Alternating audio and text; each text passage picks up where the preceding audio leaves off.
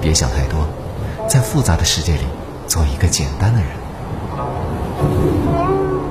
欢迎来到音乐喵的疗愈音乐花园。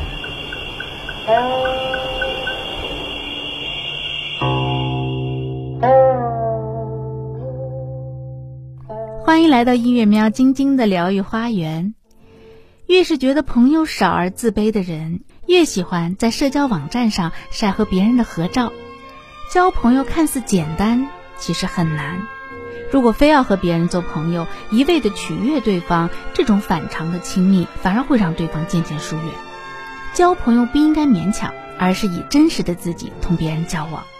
如果这么做依然没有人愿意和你交朋友，那将是改造自己的好机会。真实的自己有哪些不好的地方，慢慢改正，成为一个让自己喜欢的人。